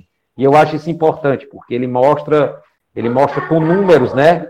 O, o que é que, onde é que vai chegar, como é que vai ser a possibilidade de classificação, se ali dá Sul-Americana, se aqui vai dar rebaixamento, se ali vai dar uma, uma classificação para Libertadores, na Série B, que era a questão do rebaixamento e da. Se bem que o rebaixamento nunca passou pela nossa cabeça por conta desse início, mas, mas ele sempre está tá apresentando a tabela e está apresentando os números né, para os jogadores ficarem focados e terem uma ideia de como é que está o cenário de, de classificação do, do, campeonato. Só encerrando esse, antes de a gente entrar na parte final do campeonato, na trigésima rodada foi quando o Fortaleza ganhou do Brasil de Pelotas fora de casa, né? Foi a terceira vitória seguida e a gente tinha encaminhado 56 pontos. Aí é. abriu, abriu o caminho para na rodada seguinte, 31, a gente empatou com o Oeste 0 a 0 e fez 10 pontos de é, 12 pontos, 10 pontos dos 12 possíveis. E a gente entrou na semana dos 100 mil, se não me falha a memória, né? Que seria o jogo contra o Paysandu e o jogo contra a Ponte Preta. A Ponte eu Preta. Queria saber, eu queria saber a expectativa, né, já nessa reta final de campeonato, lá na 32 rodada, para o jogo contra o Paysandu, se a gente ia conseguir alcançar, se era necessário, se era algo para um combustível a mais, e se a gente, vocês tinham confiança de que daria certo essa promessa do, do, público de 100 mil pessoas nessas duas partidas na Arena Castelão? A gente acreditava. A gente acreditava que aquilo ali ia acontecer, entendeu? É, esse jogo do Paysandu, esse jogo do Paysandu, né, do Brasil de Pelotas, foi na trigésima rodada, para mim ele tem um significado muito importante, sabe, gente? Aí é uma questão minha, íntima minha, né? Porque a gente sofreu muito naquele jogo do, de 2015, né, lá em Pelotas. Tratamento, é, a gente foi muito hostilizado pelo torcedor. E aquele jogo, aquela vitória, da forma como foi, um frio absurdo, um campo ruim, à noite. Uh, o Max né, fez um, um, uma excelente partida naquele dia. E quando nós, nós ganhamos aquela partida, a gente terminou que a gente foi para o vestiário, foi para o hotel. Aí a gente falou, disse, rapaz, agora vamos Vamos buscar uma promoção aí para gente, a gente lotar. São dois adversários tradicionais. O Paysandu sempre foi um adversário tradicional da gente, por conta da, da ligação com o adversário, né? E a Ponte Preta era um, um timaço. Se você, se você colocar no papel os jogadores da Ponte Preta do Campeonato Brasileiro da Série B de 2018, você vai ver a qualidade que o time aqui, que a Ponte Preta tinha. Dois jogaram aqui ano passado, né? André e, e um fez gol na gente. E um fez gol na gente, né? O André Luiz fez gol na gente, o Júnior Santos jogava, Thiago, acho que Thiago Real. E esse jogo da Ponte Preta, se você até um até um, um dado importante, a Ponte Preta ela, ela, ela, ela fez um campeonato, ela fez um meio de campeonato muito ruim. A Ponte Preta ficou, acho que praticamente uns 10 jogos sem vitória. E aí ela, ela se afastou da fase de, da, da fase de classificação e ficou ali na, na, zona de décimo lugar, de décimo primeiro lugar. E faltavam 10 jogos para a Ponte Preta. Se vocês, se vocês se lembrarem, não sei se vocês se recordam, faltavam 10 jogos para a Ponte Preta. Os matemáticos diziam que a Ponte Preta tinha que ganhar 9 jogos. Né? E a Ponte Preta ganhou 8 jogos e empatou 2. E um dos jogos que ela empatou foi com o Fortaleza. Ela empatou aqui contra o Fortaleza e empatou contra no último jogo contra o Havaí, lá em, lá em Florianópolis. E terminou a classificação, o Havaí com 61 pontos e a Ponte Preta com 60. Eles fizeram um campeonato de, de, de, de um final de campeonato de recuperação é, espetacular, mas. Daniel, a gente achava que. A gente começou o campeonato com aquela invencibilidade, né? Nove partidas sem, sem perder. Sim. Eu, pelo menos, falo por mim, não imaginava hum. que a gente teria uma invencibilidade ainda maior, que foi a da reta final. A gente. Aí, deixa, deixa eu só, só falar uma, uma, curiosidade. É porque essa nova invencibilidade, ela veio após um, um, momento bem difícil do campeonato, que nós ficamos quatro partidas sem vencer. Nós perdemos pro Goiás 3 a 1 que o jogo do Goiás foi muito, para os supersticiosos, foi muito igual ao jogo do Guarani, né? Vai pro intervalo 2 a 0 o Felipe acerta um gol de fora da área, era um time de camisa verde com a letra G. Eu disse, porra, vamos virar. Né? Foi tudo igual. Foi é. pro intervalo 2x0, o Felipe faz um gol de fora da área, vamos virar aí, só que não foi, não aconteceu. Ah, bravo. E, e, eu vou dizer um negócio, eu vou dizer um negócio para vocês. Eu vou hum. dizer um negócio para vocês. Os primeiros 20 minutos daquele jogo, o Fortaleza comeu a bola. Fortaleza colocou o Goiás no campo defensivo, Fortaleza botou uma bola na trave, o Gustavo finalizou, o goleiro da fez uma bola. Aí nós tomamos um gol, um gol, velho, fuleiragem de um escanteio. E aí o, o, Goiás começou a jogar do jeito que queria, com o Mikael, a velocidade do Mikael, né, que já era já era um, já mostrava a qualidade que ele tinha, já já e a, a gente acabou tomando tomando o segundo gol no primeiro tempo, né, com, acho que foi do Hernani, não, foi do Hernani não, foi do Hernani foi o terceiro, eu acho. O Hernandes foi o terceiro, é, tá certo. Acho foi, eu acho que foi o Mikael que ele, que ele arrancou, driblou todo mundo, aí bateu no canto. Aí, é pois é, e o Mikael, o Mikael fez uma grande partida naquele dia, fez um, um grande e aí, jogo. E aí, Del, esse, esse jogo do Goiás, ela teve uma sequência de quatro jogos, porque nós empatamos com o Figueirense aqui, e aí nós perdemos pro Sampaio Corrêa. nós perdemos, perdemos, perdemos, perdemos pro Criciúma antes do Sampaio Corrêa. Não, a gente empatou Isso. o Figueirense, perdeu o Criciúma, perdeu o Sampaio, aí tu disse que foi o pior momento da gente, que é Porra, talvez exatamente. quando a e gente aí, achou que tava saindo Quando chegou trilho, né? um off aqui, né? Quando chegou nesse jogo do Criciúma, que nós perdemos, um jogo horrível. Meia hora que acabou o jogo, eu na minha, na minha inocência, eu mandei um WhatsApp pro Del, eu falei assim, macho, eu tô preocupado. Meia hora quando acabou o jogo. E o Del lá em, lá em Criciúma. Ponto também, né? Ele me responde: Tu acha que eu também não tô, não? Aí eu falei assim: foi mal, cara, foi mal. Eu pedi, não, porque. Não, vocês me conhecem, vocês sabem que eu sou que eu sou espontâneo mesmo, que eu sou desse jeito, eu falo mesmo, entendeu? E eu tava preocupado. A gente tinha, o jogo contra o Criciúma tinha sido muito ruim. A gente já tinha vindo do, do, do empate com o Figueirense. O empate, a gente, se não me falha a memória, o Figueirense empatou o jogo 2 a 2 com a gente com um jogador a menos. E foram a gente dois com jogador contra. Nossos dois gols foram contra. Pois é, a gente, a gente conseguiu fazer 2 a 1 um, aí quer dizer, esse, esse realmente o jogo do Criciúma, o jogo do, do Sampaio Corrêa, principalmente, né? O jogo do São Paulo corria, principalmente porque o São Paulo corria estava já lá, na, lá na, na, na, rabeira, né? Como dizem, né? Não, não, tinha mais aspiração a nada. E a gente fez uma partida péssima lá. Perdemos esse jogo de 1 a 0 Rogério se trancou com os jogadores lá no vestiário quando acabou o jogo. Eu não quero nem saber o que é que ele disse esses caras. ai, ai. Aí, aí depois foi o jogo do Vila Nova. Pronto, aí Ângelo Vila Nova, eu vi uma live do Braulio Bessa que o Braulio falou que o Braulio participou de dois momentos com, com o, o elenco. Aquele antes do Guarani, que sim, nós vencemos, sim. e ele teve alguma coisa antes do jogo do Vila Nova, uma palestra que ele deu para os atletas, funcionários e tal. E aí, assim, ele, o Braulio, ele até se gaba, disse, ó, se você tiver um time em crise, você me chama para a palestra, porque depois da palestra com o Vila Nova, não perdeu mais, só perdeu é, para o Curitiba. O da essa primeira palestra que ele fez contra o Guarani foi uma palestra para todos os para todos os colaboradores, para toda a diretoria, para todo mundo. Essa palestra contra o Vila Nova já foi uma coisa mais interna, já foi mais uma coisa. Eu inclusive eu nem participei dessa palestra, entendeu? Eu nem fui. Foi uma coisa para foi direcionada para os jogadores, direcionada para a comissão técnica. A outra não, a outra foi mais, foi mais ampla, foi, houve a participação da diretoria, né, alguns convidados. O também estava também, o torcedor também estava liberado para ir também, para essa palestra. Exatamente. Agora essa outra, essa outra foi, foi só para os jogadores. Aí a gente, a gente teve esse jogo do Vila Nova, e um jogo chato, 30 minutos, um jogo 0 a 0 rapaz. E aquela angústia, né? Aquela angústia, porque a gente tinha vindo de. tinha perdido seis pontos nos, nos jogos do Criciúma Aí teve o pênalti, o Ederson fez o gol e depois ele fez os dois gols nessa partida, né? O Ederson. Daí a, a gente Essa... engatou, né? Saiu ganhando, ganhou Vila Nova, São Bento, Brasil de Pelotas. Daí teve aquela vitória no Paysandu, que foi a comemoração do, do centenário. Foi um, um dia depois... bastante bonito, um mosaico, aquele super mosaico, né? Mosaico completo. Isso. E chegou o Atlético Goianiense, que a gente não esperava, a gente dependia de uma combinação de resultados para conseguir o acesso naquele jogo.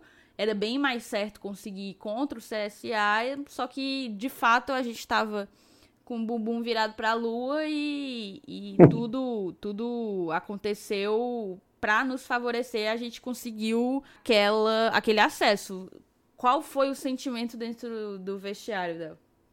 Ali é, ali é o, um marco, né? O, o ápice, né? Do que a gente, do que a gente, do trabalho da gente. Aquilo ali é o vestiário ali, o dia do jogo está marcado para a história.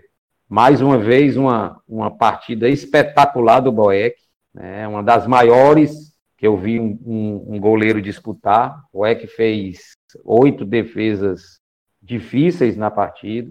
A gente conseguiu impor o nosso jogo no começo da partida, fizemos logo 2 a 0 e ficamos acompanhando os outros resultados, né? O Havaí não, não ganhava do Londrina, tinha o jogo do, do, do, Goiás também contra o Criciúma, que o Goiás também não ganhava do Criciúma. Sei que eu me lembro que eu, a gente desceu para o vestiário, o estádio lá é um pouco, um pouco acanhado, né? Os vestiários pequenos, o sexta já com as, com as camisas né, do inexequível. E tem uma, tem uma foto minha, né? Não sei se, se, se chegou até vocês, que eu, eu visto a camisa e eu desço para o banco de reservas e o banco de reservas, ele, eu sou, eu sou baixo, né? Então ficava, o banco de reserva ficava mais ou menos aqui no meu, na minha altura do ombro, né? E aí eu, eu boto meu, boto minha mão aqui em cima do, do, do, do da grama e desabei a chorar, desabei a chorar. Passa um filme na, na cabeça da gente, é muito, é algo que, que marcante, algo que você também às vezes você não tem palavras para descrever o que eu não sabia nem mais o que é estava acontecendo no jogo. Eu não vi nem o gol do, do, do, Até hoje eu não vi o gol do, do Atlético Goianiense. Entendeu? Porque a gente já estava.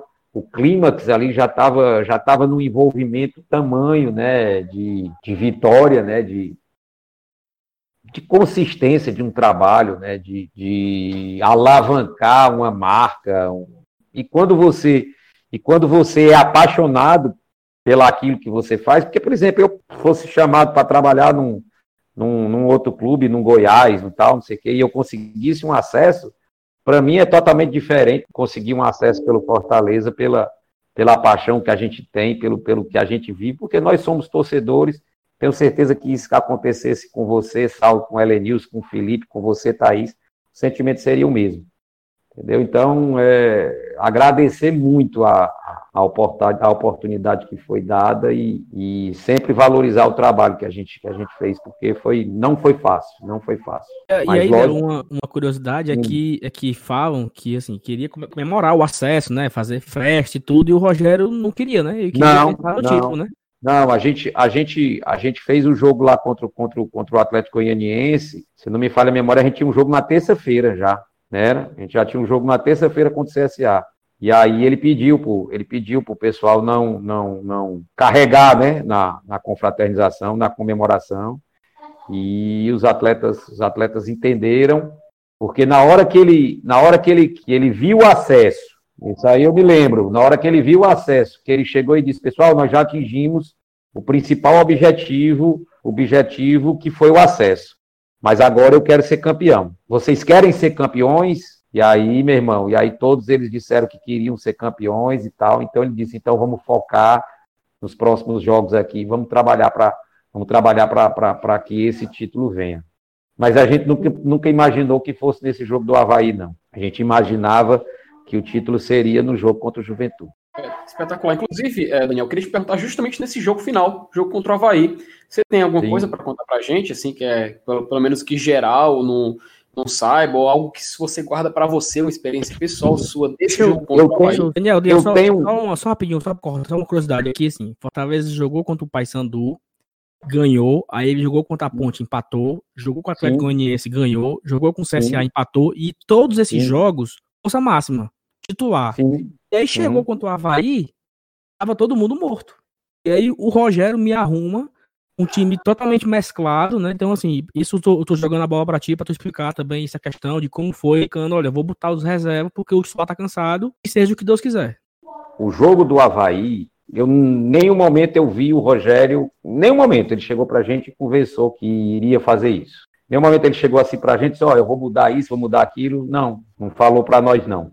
Só quando chegou lá em, lá em Florianópolis, ele disse, ó, estava chovendo, né, houve uma mudança no clima, né, o campo estava mais pesado, o time do Havaí muito forte fisicamente, o time muito alto, entendeu? E aí foi que ele começou a fazer as modificações.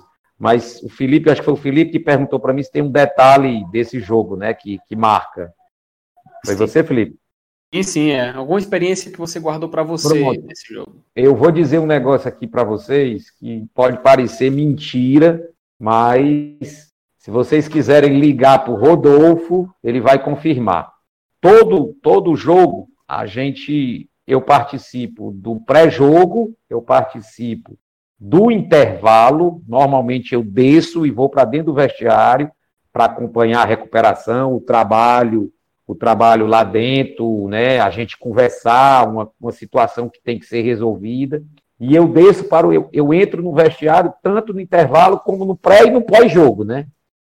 E quando, quando nós descemos, quando nós fomos para, para o intervalo, a gente desceu, passou pelo meio da torcida do Fortaleza, é um, a, o vestiário fica embaixo do, de onde a torcida do Fortaleza estava, fica no, no, subsolo, né, de onde a torcida do Fortaleza estava. E o vestiário muito pequeno, né, os jogadores sentados assim, e eu me sentei, e do meu lado o Rodolfo sentou com uma, em cima do, do, daquela caixa da, da, daquela Gatorade, né, aquela caixa laranja. O Rodolfo sentou e ficou sentado aqui do meu lado. Aí o Rogério chegou e disse: Eu vou fazer, ah, vou trocar, vou, vou fazer as três substituições. Vocês podem anotar que eu vou fazer as três substituições. Vai ter um determinado momento que eu vou fazer as três substituições e eu vou tornar o nosso time mais, mais rápido para pegá-los, para pegar esse time, esse time do, do Havaí, é pesado, ele vai cansar com, essa, com esse campo pesado aí, eles vão cansar, ainda vai ter a, ainda vai ter o, o, o torcedor perturbando, né? Aquela coisa querendo, querendo que o time vá para frente. Então eu vou tornar o time mais leve daqui a pouco. Aí eu bati no, eu bati na perna, bati assim no, na perna do, do Rodolfo e disse: "Tu vai fazer o gol da vitória". Ele olhou para mim espantado, espantado assim, olhou para mim e disse, balançou assim com a cabeça, né? E foi pro jogo. E aí eu fui lá pro, fui lá pro camarote.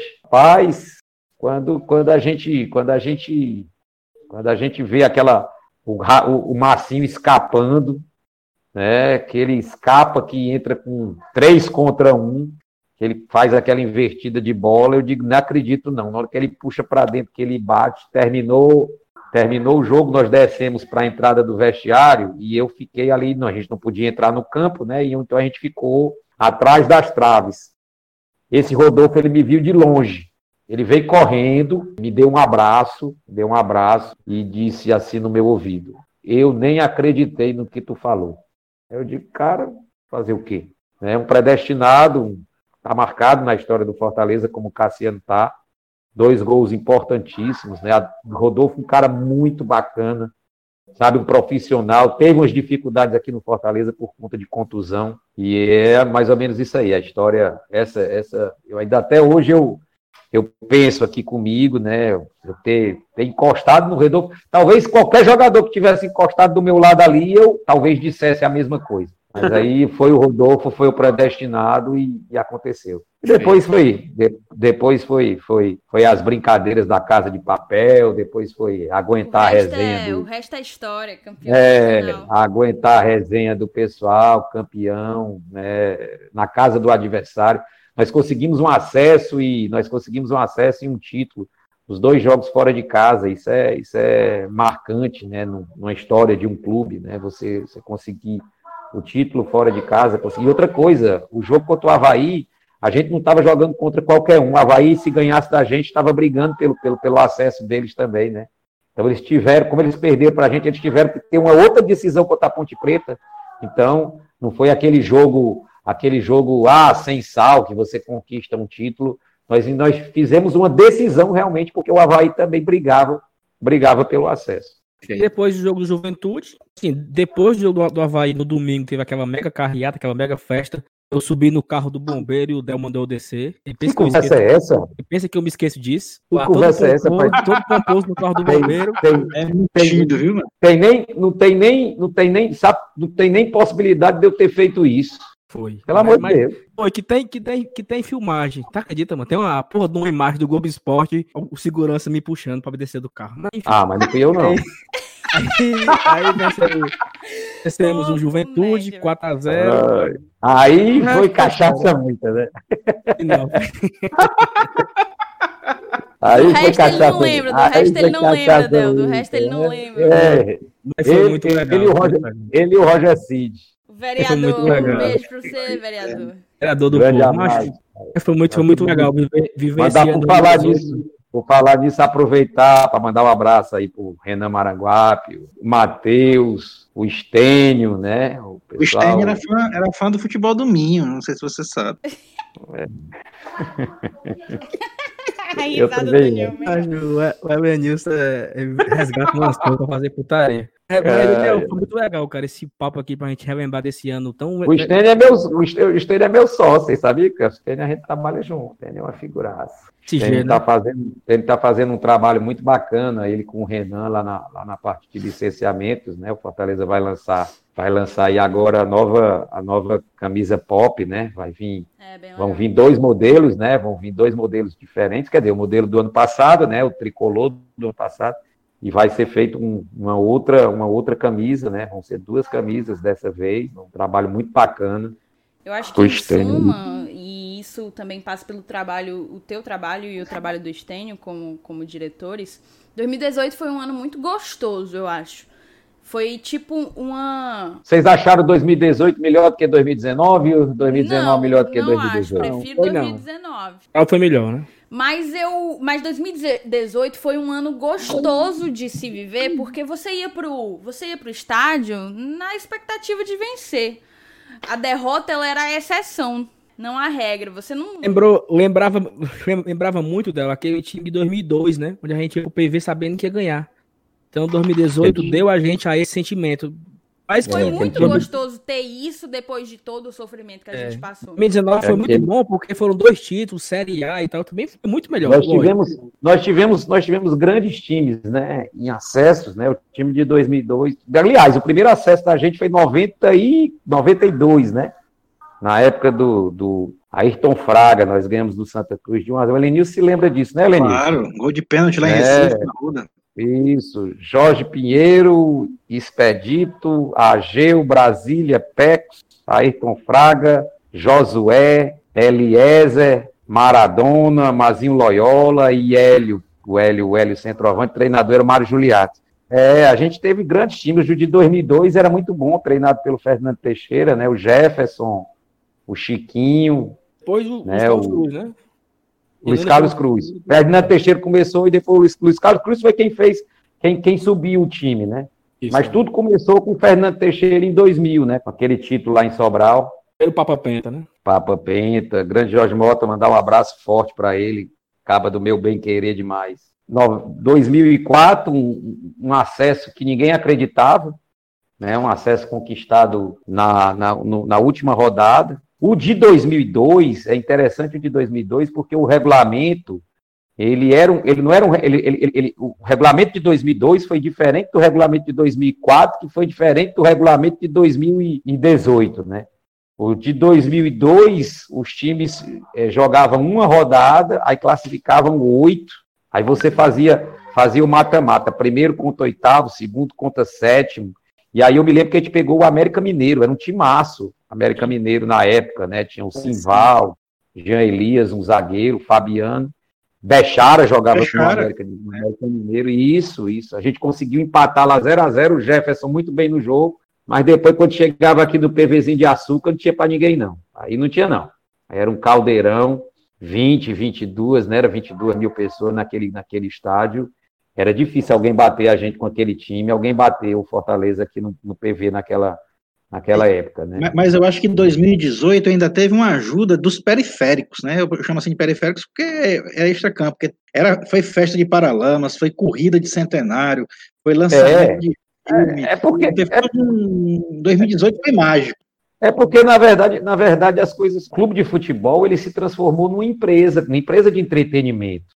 Né? Em 2002, quem é que imaginava? 2002, quem é que imaginava a existência do sócio torcedor? Não existia isso. Existia, os, existia o conselheiro. O pessoal ia para o estádio e era só isso. Era arrecadação de jogo. Que, que bancava o time era arrecadação de jogo, alguns patrocínios, como teve o da Santana Têxtil, que a gente tem que agradecer até hoje a existência da, da Santana na história do Fortaleza. Um abraço ao Delfino. E o, as arrecadações das partidas. E os abnegados os abnegados, que sempre, que sempre ajustaram. Hoje não, os números são outros, a realidade é outra. Hoje, para você fazer futebol num clube como Fortaleza, por exemplo, se você não tiver, se você não tiver 6, 7 milhões por mês, você não roda, entendeu? Você não roda. A realidade hoje é bem diferente. Né? Os salários são maiores, né? o, o custo é maior, a quantidade de funcionários, e aí vai. Aí a política de valorização da marca, comercial, o sócio torcedor, e você vai, você vai, vai, vai juntando isso aí, vai montando isso tudo. Trabalho marketing, trabalho licenciamento, trabalho comercial, trabalho, trabalho futebol, trabalho administrativo, financeiro, né, para que tudo no final dê certo, né, que as coisas funcionem. Antigamente não, antigamente era muito difícil, era difícil. Demais. 2018 foi, ele foi mágico News falou, porque foi muita coisa ao mesmo tempo. Aí teve documentário na Netflix que foi, prom foi promovido, teve corrida, teve livro, teve o título, teve festa, álbum. teve álbum, teve álbum. Teve coisa. álbum. Foi, foi um é. ano muito. Eu, eu acho assim, eu acho assim que poucos clubes tiveram, tiveram o seu centenário. A fachada, a nova fachada é de 2017. 18, é? Não, 18. 18, né? Inaugurado em 18. Fachada, a fachada é 18, né? É 18. Então, assim, eu, eu, eu acho que poucos clubes tiveram a oportunidade de viver um centenário tão grandioso como nós vivemos, sabe? Eu acho assim, na minha cabeça, assim, o Vasco ganhou o Libertadores, mas tirando esse, foi muita coisa legal que foi feita aqui no nosso estado, nossa é. cidade, é, no dia de, é, de outubro. Naquele dia foi um dia mágico de queima de fogos, de a, a, cidade inteira colorida de vermelho, azul e branco. E foi um negócio muito, muito bonito, muito marcante para todo mundo que, após oito anos do que nós vivemos, viver aquele 18 é especial. E a gente, e a gente tem que se lembrar sempre. Eu, às vezes tem umas discussões aí, porra, de série C, não sei, que, a gente tem que se lembrar sempre que a gente passou esses oito anos na série C para a gente saber o quanto é ruim e nunca pensar em voltar. Entendeu? A gente tem que estar tá sempre olhando, tem que estar tá sempre olhando para o passado. E valorizar também, né? Valorizar claro. Pequena, as pequenas vitórias hoje em dia. Claro. A gente estava conversando, estava conversando hoje lá no, lá no, no, no, no CT, eu, Marcelo, Papelinha, a gente conversando, e a gente conversando exatamente isso, né? As pequenas, as pequenas coisinhas, porque você não chega, você não chega num, num, num, no jogo contra. Você não chega numa final contra um Havaí da vida se você não ganhar do Brasil de Pelotas, se você não ganhar do Sampaio Correia, né? Você não chegava, você não chegou naquela final do Tupi se o, se o Rony não tivesse acertado aquele chute. Né? Então você tem que valorizar sempre, cara. Jogo e, e outra coisa, um negócio que, eu, que também eu coloco na conta do Rogério. Todo jogo tem sua importância. Ah, eu vou recuperar esses três pontos aqui que eu, que eu, que eu, que eu perdi vai. Não é assim. Todo jogo você tem que entrar com, a, com, com um objetivo pré-determinado, mirando aquilo, aquilo na, na, na, na, tabela. Foi o que a gente fez no, foi o que a gente fez em 2018. A gente trabalhou jogo a jogo. A gente não trabalhava. Eu, eu, eu, a gente não jogava contra o Guarani pensando na Ponte Preta. A gente pensava no Guarani. Depois de pensar no Guarani, a gente passou a pensar no bom esporte. Você não seria campeão se você não passasse por esses jogos anteriormente. Para acabar, para acabar, eu quero agradecer aqui a sua presença, foi muito bom, programa bastante, muita, muita história, muito conteúdo. Última pergunta, o hum. camisa 7 no passado ele volta? Cara, é o seguinte, é, é, nunca deixei, eu sempre falo que é desejo da gente, nós estamos enfrentando uma, uma concorrência, uma concorrência desleal, né? Que é uma concorrência do mundo asiático, né? Você viu que o André Luiz já foi o mesmo time que contratou o André Luiz é o time que fez uma proposta para o Atlético Mineiro. Existe uma proposta de compra, né? Do passe do do Edinho por parte desse time do, da Coreia e é uma proposta que a gente tem que entender, né? A moeda, a moeda da gente está tá desvalorizada. É cinco contra um. Então, é, estamos ainda na esperança, porque o Edinho ainda não viajou. O Edinho ele ele está ainda resolvendo umas questões burocráticas, porque na Coreia me parece que as fronteiras estão fechadas.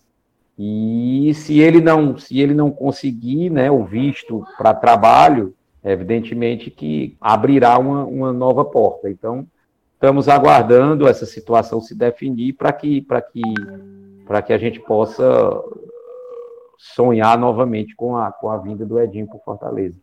Mas Del. por enquanto a situação é muito difícil. Ô Del, agora que a gente hum. vai encerrar o programa, eu até acabei de fazer um tweet, mas depois eu pensei por que não dizer para ele isso, né? A gente já recebeu algumas pessoas aqui no Glória e até e, e agora eu vou falar pelo meu pouco contato nesse meio, né? Não, não, eu não sou uma pessoa que circulo nesse meio há muito tempo, de futebol, de dirigente, de de jogador, nada disso, mas definitivamente tu é uma das pessoas mais boa gente, assim, um cara do bem, que agrega, que, que, que puxa para perto e, e, que faz a, a pessoa se sentir bem te ouvindo ou estando do teu lado. Eu, eu, eu acho que eu já lhe cumprimentei alguma vez há algum tempo, quando a gente não tinha contato nenhum, mas eu realmente queria te agradecer por ter compartilhado tudo isso com a gente e te dizer que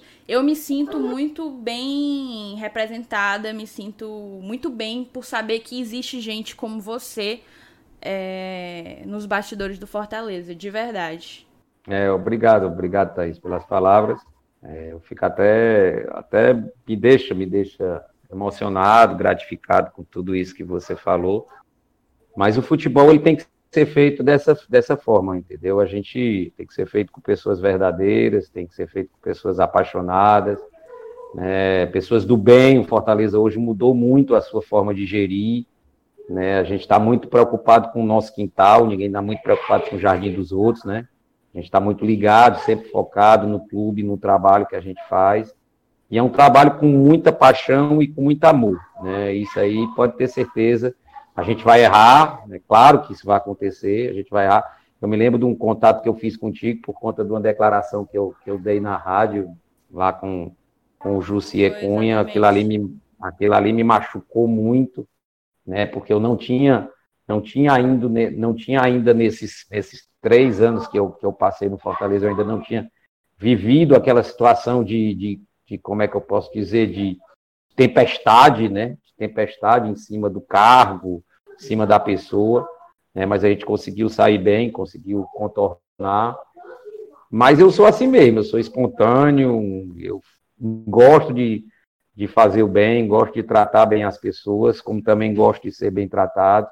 Né? Os meninos que estão aí, o Saulo é meu amigo de, de longas datas, o Elenilson, já o conhecia, tive a oportunidade de tomar 48 cervejas com ele na borda da piscina, lá em. Onde foi, Elenilson? São Luís. Ouvindo música, né? E, esse sou eu. eu esse é o, é, é o Del, né? Para todo mundo, o Daniel lá no Fortaleza, esse sou eu. E pode ter certeza que nós vamos continuar dessa forma, continuar tratando todo mundo bem, da mesma maneira, com, com equilíbrio, com igualdade, e sempre, sempre pensando em fazer o melhor para, para o clube que a gente ama, porque eu sou apaixonado pelo Fortaleza, Thaís, você é apaixonada pelo Fortaleza, Saulo, você é apaixonado, Felipe, Helenilson, todos nós somos apaixonados pelas mesmas cores.